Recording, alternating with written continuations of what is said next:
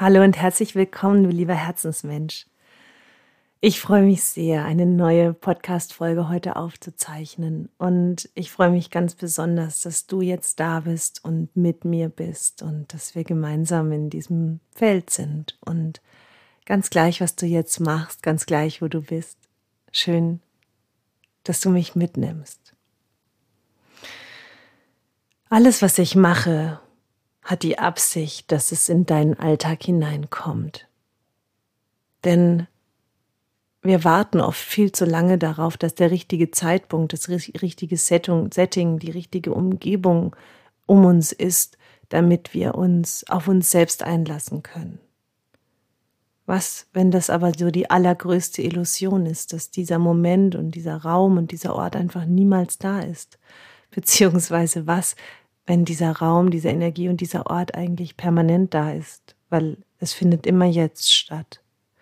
Und ich wünsche mir für dich und für mich und für uns alle, dass wir immer mehr erkennen, dass es auf das Hier und auf das Jetzt ankommt und darauf, wie wir unser Leben in diesem Moment leben, in welcher Energie wir sind und wohin wir uns ausrichten.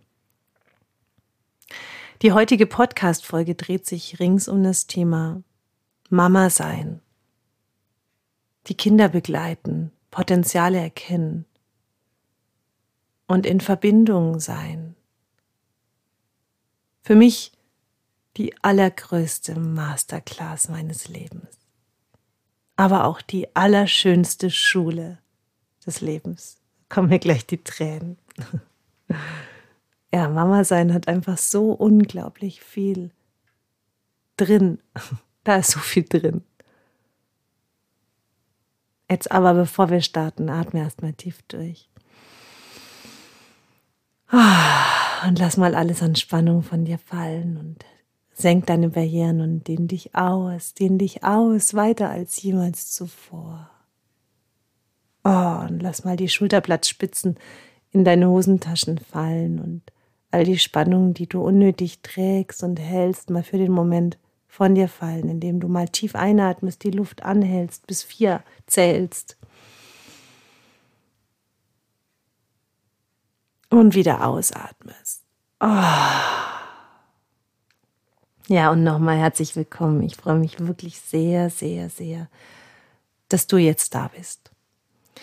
Mama sein, in Beziehung sein, die größte Frage meines Lebens ist tatsächlich die, wie geht es, dass wir für immer in einer richtig guten Beziehung sind? Wie geht das? Das ist mein tägliches Doing, mein tägliches Learning und auch meine tägliche Übungsmatte. Wie du vielleicht weißt, ich habe drei Söhne und jeder meiner Söhne ist vollkommen unterschiedlich, so wie wahrscheinlich jeder das über seine Kinder sagt. Und genauso ist das auch. Das heißt, ich darf jeden Tag immer wieder neu schauen, was jeder braucht. Und ich bin achtsam und präsent, sie sehen zu können in ihrer Einzigartigkeit, in ihren Träumen, aber auch in ihren Schmerzen und in ihren Defiziten, in ihrem Mangel und darin, dass sie vielleicht manchmal nicht in der Lage sind, das so gut zu kommunizieren, wie es ihre Mami ihnen vormacht, was sie eigentlich brauchen, was ihnen fehlt oder wonach sie sich sehnen. Und ich habe schon so oft so wundervolle Gespräche mit meinen Kindern gehabt. Und ich bin immer wieder so sehr berührt von diesen Momenten. Und ich komme jetzt einfach auch gerade aus einem Wochenende, an dem ich sehr, sehr viel intensive Zeit hatte mit jedem einzelnen Kind. Also es hat sich einfach so gut orchestriert, dass, ähm, ja, dass ich einfach viel Zeit mit jedem Einzelnen hatte. Und das ist immer wieder so das Kostbarste. Zu begreifen, wo entwickelt sich jeder hin und wie viel hat schon jeder auch Konditioniertes in sich und wie viel ist aber von diesem natürlichen Wesen vorhanden. Und welcher Raum, welche Energie und welches Bewusstsein kann ich als Mama sein, um die Einladung zu sein, dass sie vollkommen in ihr natürliches Wesen eintauchen und da, da bleiben und da sind. Und so kam es, dass ich mit unserem jüngsten Sohn ausführlich Zeit hatte. Also ich erzähle euch kurz, wo wir waren. Wir waren im Kino, also ich war mit den Kindern im Kino und die Großen, die sind in Fast and the Furious gegangen und ich war mit, äh, mit dem Kleinen in Asterix und Obelix. Und wir haben ausgemacht, wir treffen uns, wenn, der, wenn die Filme aus sind, im, im, beim Burgeressen. Und äh, unser Film war schon eine Dreiviertelstunde früher aus wie der Film von den Großen. Also saßen wir da in diesem Burgerladen in einer wirklich kuscheligen Ecke. Und Theo und ich, wir saßen uns so gegenüber und ich habe zu ihm gesagt, Theo, ich würde mich gern mit dir unterhalten. Und dann hat er so gegrinst und hat gesagt, ich auch, Mami. Und also am Rande, mein Mann war vier Tage bei einem Männerseminar. Deswegen war ich mit den Kindern alleine. Also, also saßen wir da in diesem, dieser schönen Nische, völlig geschützt, so nur für uns. Und ich habe so seine Hände genommen und habe gesagt, Theo, ich sehe, dass du mir jeden Tag erzählst, dass es dir nicht gut gefällt in der Schule. Und dann hat er mich angeguckt und war richtig, also man hat richtig gesehen, er ist erschrocken, dass ich das anspreche. Und dann hat er gesagt, wieso sagst du das, Mami? Und dann habe ich gesagt, na Theo, ich, ich merke das. Wenn ich dich mittags frage, wie war es in der Schule, sagst du immer, na ja. Und ich spüre, dass es dir einfach nicht gut geht. Und ich frage mich, was du brauchst, damit du aus der Schule kommst und sagst, das war ein toller Schultag. Das war schön heute. Und dann kamen auch schon die ersten Tränen bei ihm und dann hat er gesagt, Mami, ich, ich fühle mich nicht wohl. Ich habe das Gefühl, immer wenn ich was kann, kommt gleich was Neues und es geht so schnell und ich habe das Gefühl, ich bin nie schnell genug. Und Mama, und wenn ich und wenn ich in der Klasse bin und mal wirklich was gut mache, dann habe ich sofort innerlich Angst, dass da was kommt, was ich nicht können können können, wie sagt man, können könnte. so. Und auch das hat mein Herz so tief bewegt, so zu spüren, in welchem Druck er ist, denn ich nehme ihn da sehr wahr, in diesem inneren Druck, in dieser inneren Anspannung. Und habe dann zu ihm gesagt, Theo, ich sehe dich in dieser Anspannung und ich sehe dich auch in deiner Angst. Und ich will dir einfach helfen, dass du jeden Tag in Freude in die Schule gehen kannst. Also was können wir tun? Und ich hatte schon im Hintergrund so mit meinem Mann darüber gesprochen, ob es eine Möglichkeit wäre, die Montessori-Schule zu wechseln, also ein anderes Schulsystem zu bevorzugen und zu überlegen, was braucht er? Und mein Mann ist da sehr offen und wir reden da sehr offen und er hat gesagt, ja, frag doch mal nach Möglichkeiten. Also habe ich das gemacht und habe dann Kontakt mit der Schule aufgenommen und habe einfach erst mal gefragt, gibt es überhaupt noch Plätze und so. Und ähm, es sah ganz gut aus, was da an Resonanz kam. Also habe ich dann angefangen, auch mit Theo darüber zu reden. Und äh, dann ging richtig was in ihm auf. Also diese Option zu hören, dass er gar nicht da bleiben muss, wo er jetzt aktuell ist. Also überhaupt erst einmal zu sagen, da wo ich bin und es, mir geht's da nicht gut, wo ich bin, ich darf das Feld verlassen, ich darf woanders sein, war völlig out of, ähm, out of reality, also in seinem, in seinem Bewusstsein, weil er davon ausgegangen ist, da muss ich bleiben für immer, also bis ich halt fertig bin. Und ich habe gesagt, niemals muss irgendwer irgendwo bleiben, wo es ihm nicht gut geht. Und dann flossen so viele Tränen bei ihm. Und das waren keine Tränen der Verzweiflung oder der Traurigkeit, sondern das waren solche Befreiungstränen. Und dann hat er sich natürlich, hat er mir ganz viele Fragen gestellt, wie das da wäre und was da anders wäre und wie die Schule so aussieht und was man da anders macht. Und ich konnte ihm das sehr gut erklären, weil unser erstgeborener Sohn, dem haben wir tatsächlich auch in der dritten Klasse aus dem Regelschulsystem rausgenommen und in die Montessori-Schule gegeben. Und das war damals schon für uns eine so großartige Erfahrung, weil, ähm, also bei Montessori ist das so, dass man quasi eine Woche hospitiert und erstmal eine Woche halt da die, den Schulalltag mitmacht und dabei guckt dann die Montessori-Schule, ob das Kind zur Schule passt, also zu zu dem Unterrichtssystem und ob dem Kind auch die Schule gefällt. Und unser Luis kam damals schon nach Tag eins nach Hause und hat gesagt, er will nie wieder in die andere Schule. Er will nur noch dort sein. Er will nur noch dort sein. Er will ein Ganztageskind dort sein und er will in dieser Schule sein. Und ich war damals vollkommen geflasht von dieser Fähigkeit des Drittklässlers, so genau zu wissen, ähm, wo er sein will. Und er hat das durchgezogen. Er war dann wirklich zwei Jahre in der Montessori-Schule und hat dann auch, ähm, also da ist das so, wer das nicht kennt, dass man eine Wochenaufgabe hat in den verschiedenen Fächern und man kann quasi selbstständig entscheiden, wann man die Aufgaben erfüllt. Sie müssen halt bis zum Ende der Woche fertig sein. Und beim Louis war das so, der hat das dann immer von Montag bis Mittwoch alles erledigt und hat dann ab Donnerstag Harry Potter gelesen, weil das war seine große Leidenschaft.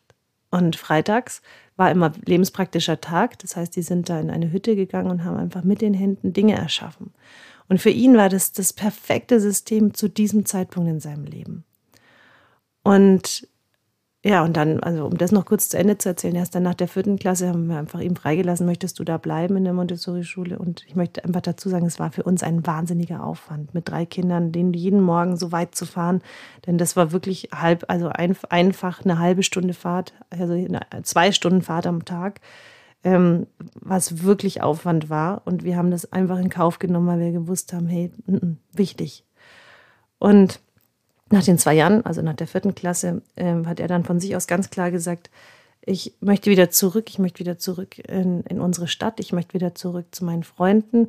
Er hat dann die Aufnahmeprüfung damals auf die Realschule gemacht, ähm, hat das mit Bravour bestanden und ist jetzt in der achten Klasse, kommt jetzt in die neunte, ist ein sehr, sehr guter Schüler und ist so eigenständig geworden durch diese zwei Jahre Montessori. Also was, was bedeutet es, sich selbst was zu erarbeiten? Was bedeutet es, ähm, ähm, selbst entscheiden zu dürfen. Also er ist sehr, sehr, sehr gut in der Lage, genau zu wissen, wie viel Einsatz er für was bringen muss. Und das bewundere ich sehr an ihm. So, und ähm, also die Frage lautet doch immer, welches Feld und welches Angebot können wir Eltern sein für unsere Kinder, damit sie sich wirklich entfalten können. Und somit fiel mir das natürlich auch leichter, weil ich den Weg ja schon einmal gegangen bin bei Kind Nummer eins, auch Theo dieses Angebot zu machen. Henry, unser Zweiter, wollte das damals nicht. Also der war ganz klar, er wollte ganz klar in der Regelschule bleiben. Und naja, und dann äh, haben wir das so weitergespielt und dann hatte ich unabhängig davon schon einen Termin mit der Lehrerin von Theo ausgemacht und wir haben Elterngespräch geführt und ich habe ihm einfach auch nochmal auch erklärt, wie Theo es geht und wie sehr er unter Druck steht und sie war da so toll und hat auch sofort gesagt, ja, sie achtet da jetzt nochmal gut und noch ein bisschen mehr auf ihn und lobt ihn vielleicht auch nochmal ein bisschen mehr für das, was er einfach, ähm, ja, was er ist und was er macht und auch für sein Sozialverhalten und so. Und er kam tatsächlich jetzt, also dieses Gespräch ist jetzt ganz frisch, das war am Montag und gestern kam er von der Schule und hat gesagt, Mami, das war mein allerschönster Schultag. Und dann habe ich gesagt, wieso? Erzähl mir, was war schön? Und dann hat er gesagt, Mami, ich bin heute so gelobt worden und, und meine Lehrerin hat gesagt, du kannst so gut lesen, Theo, jetzt lies uns mal was vor. Und ich habe so gut gelesen wie noch nie, Mami. Und ich weiß gar nicht warum. Und dann habe ich gesagt, na, kann es sein, dass sie an dich geglaubt hat? Und dann hat er gesagt, ja, die hat richtig an mich geglaubt. Und dann habe ich gesagt, super, Theo. Und dann habe ich gesagt, und wie kannst du jetzt noch mehr auch an dich glauben? Und dann hat er gesagt, das geht viel leichter, wenn, wenn, wenn meine Lehrerin das auch tut. So, und da habe ich wieder so, mir kommen da so die Tränen, weil mich das so tief bewegt, wenn, ähm, wenn die Menschen, die uns wichtig sind, gesehen werden, auch von anderen. Und wenn die Potenziale und das pure Wesen gefördert wird. Es gibt nichts Größeres als Menschen, die uns wirklich sehen. Ich kann das nur aus meinem eigenen Leben sagen. Ich, ich war auf einer katholischen Klosterschule und mein Schulweg war auch echt ein Hardcore-Schulweg, weil ich bin so konditioniert worden, dass man, dass es nur Gymnasium gibt. Und wer nicht am Gymnasium ist, ist ein Versager. Das sind meine Glaubenssysteme, in denen ich aufgewachsen bin. Mein Papa war ähm, Elternbeiratsvorsitzender im Gymnasium. Das heißt, für den gab es einfach nichts anderes, als dass seine Kinder im Abitur machen. Und ich war einfach völlig anders. Ich tat mir schwer mit Mathe, ich tat mir schwer mit Latein und ich, mich haben sie wirklich drei Jahre durchs Gymnasium geprügelt. Bis irgendwann alle gemerkt haben, also das geht so nicht. Also die, die, die, die sitzt nur noch und lernt und die ist nicht glücklich. Und naja, und ich hatte dann auch keine guten Leistungen mehr und dann haben damals meine Eltern glücklicherweise entschieden, also meine Mama vor allem, dass ich auf eine katholische Klosterschule darf. Das war dann eine Realschule und da hatte ich dann eine Schwester, eine Klosterschwester, ich sage das auch tatsächlich den Namen, Schwester Tassita hieß sie. Und es war für mich die Offenbarung echt. Also, weil sie war, die hat mich einfach gesehen. Die hat einfach meine Talente gesehen, die hat mich erkannt, die hat mich gefördert, die hat mich unterstützt, die war unglaublich liebevoll. Und ich konnte einfach in dieser Schule total loslassen. Also ich konnte entspannen und ich konnte aus dieser Entspannung heraus wirklich Leistung zeigen und Leistung erbringen. Und habe dann einfach auch einen sehr, sehr guten Realschulabschluss gemacht. Und manchmal ist das heute noch so, also mein Bruder ist Pfarrer, kann ich ja sagen an der Stelle, er hat Theologie studiert und vorher Betriebswirtschaft. Und ich habe halt eine klassische Ausbildung gemacht mit Staatsexamen, ja, aber ich habe nicht studiert. Und es war lange Zeit in meinem Leben so dieses, ich bin weniger wert oder ich habe es nicht geschafft.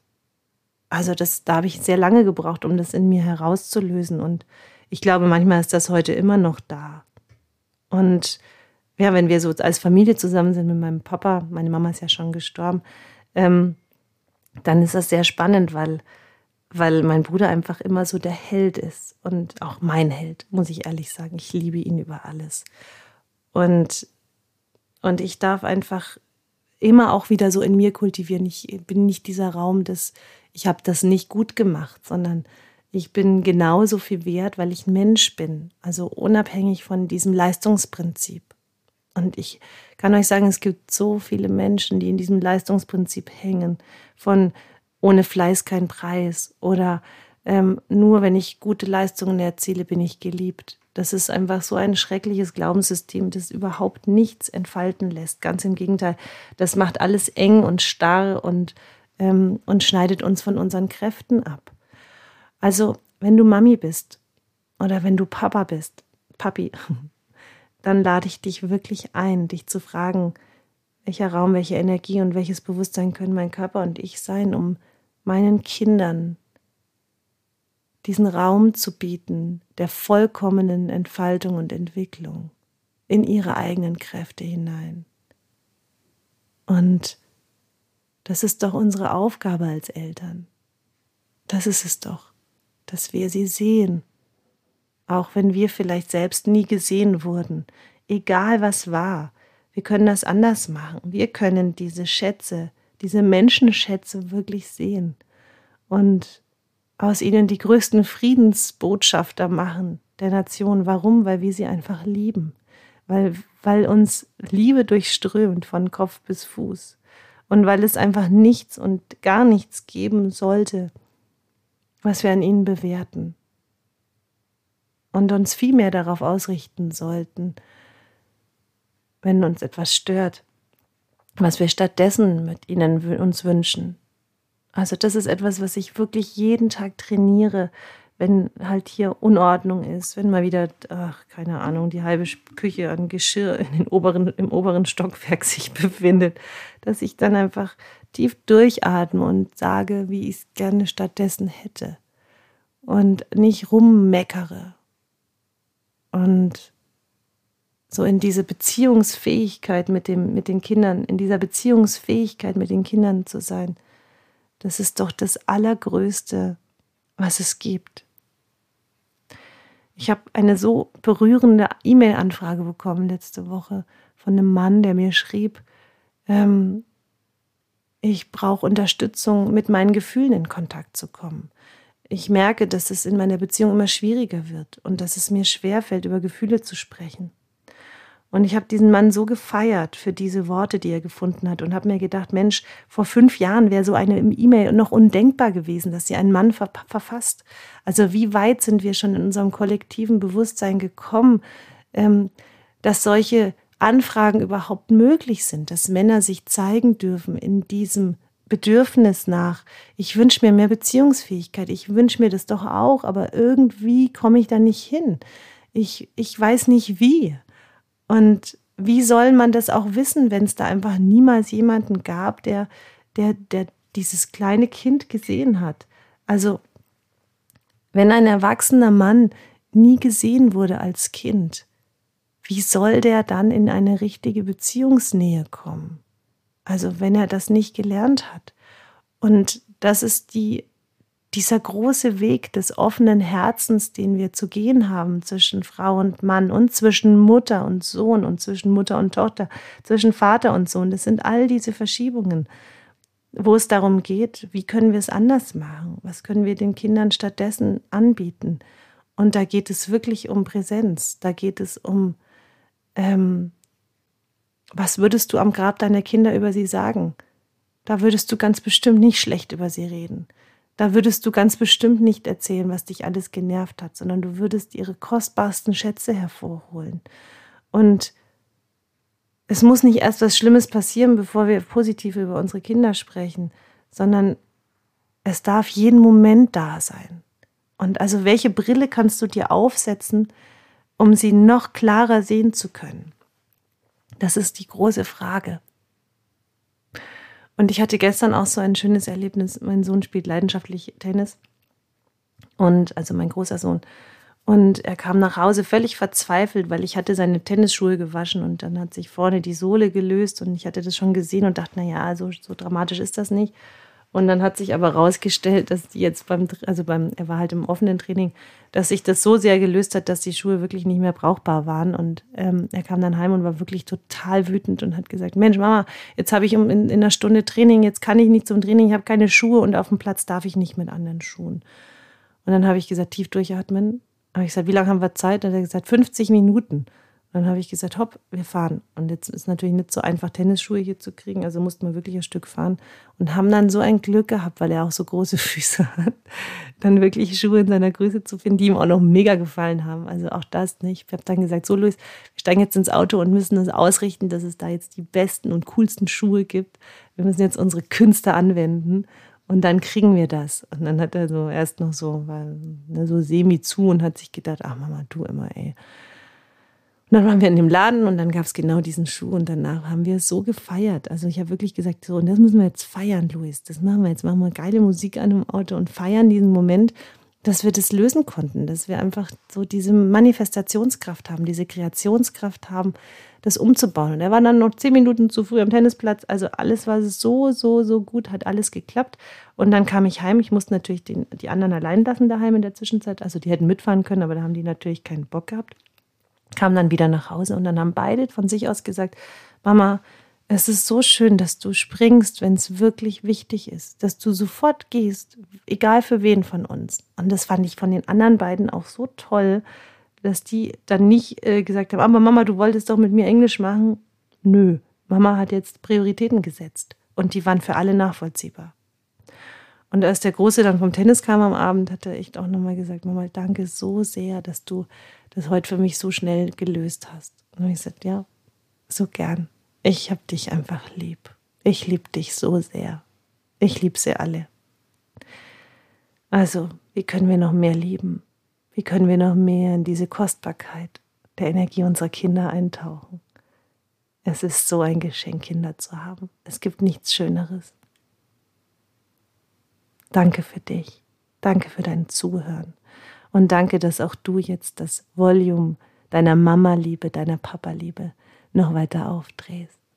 Danke für dich.